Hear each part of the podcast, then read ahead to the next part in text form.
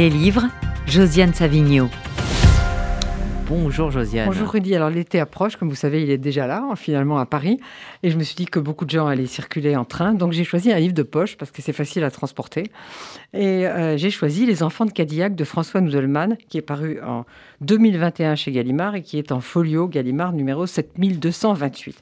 C'est un livre très subtil, très délicat. C'est plutôt un récit qu'un roman, une recherche des origines. François Noudelman, vous le savez sans doute, certains d'entre vous, est un philosophe. Il a beaucoup écrit sur Sartre et sur Beckett notamment. Et alors il n'était pas du tout prêt à raconter une histoire familiale, il le dit dès la première page. La recherche des ancêtres m'a toujours paru assommante, et même douteuse. Quelle mouche pique ces gens qui partent en quête des générations anciennes et les vampirisent en se construisant d'augustes histoires? Toutefois, en finir avec la généalogie ne se décide pas d'un claquement de doigts. Pourquoi me soucier à présent de mon grand-père Chaim non pas en raison du lien de sang, mais parce que je lui dois mon nom et ma nationalité française. En fait, tout commence pour François Noudelman euh, par une, invitation à un séminaire qui est organisé par des psychanalystes à l'hôpital Sainte-Anne à Paris. À Sainte-Anne, dit-il, en écoutant résonner mon nom dans celui de cet aliéné qui avait tant désiré devenir français, je me suis rapproché d'un point d'origine qui conjuguait la francité et la folie. Parmi les soldats de 14-18, Chaim n'était pas un mort pour la France, mais un fou pour la France. Il lui avait sacrifié sa raison, amoureux d'un pays d'une certaine façon jusqu'à la démence. Français parce que soldat, naturalisé en 1927, et français enfermé dans un asile jusqu'à la fin de ses jours en 1941.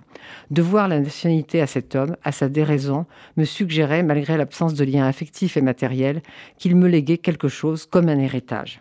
Donc en effet, résumer ce livre, ça n'aurait pas beaucoup de sens parce qu'il faut le lire de la manière dont il est raconté, dont est raconté cette épopée familiale. Il faut suivre ces histoires qui sont très émouvantes parce que François Ndelman se tient très loin du pathos, de l'insistance sur le tragique alors qu'il s'agit de tragédie, de silence, de secret. Alors, je vais vous donner juste quelques balises, si je peux le dire ainsi. Donc, le grand-père du narrateur, Chaim, a quitté la Lituanie en 1911 pour fuir les persécutions contre les Juifs, s'est engagé dans l'armée française et voulait devenir français. Pendant la guerre de 14-18, il a été gravement blessé, il a été mutilé du cerveau par une bombe.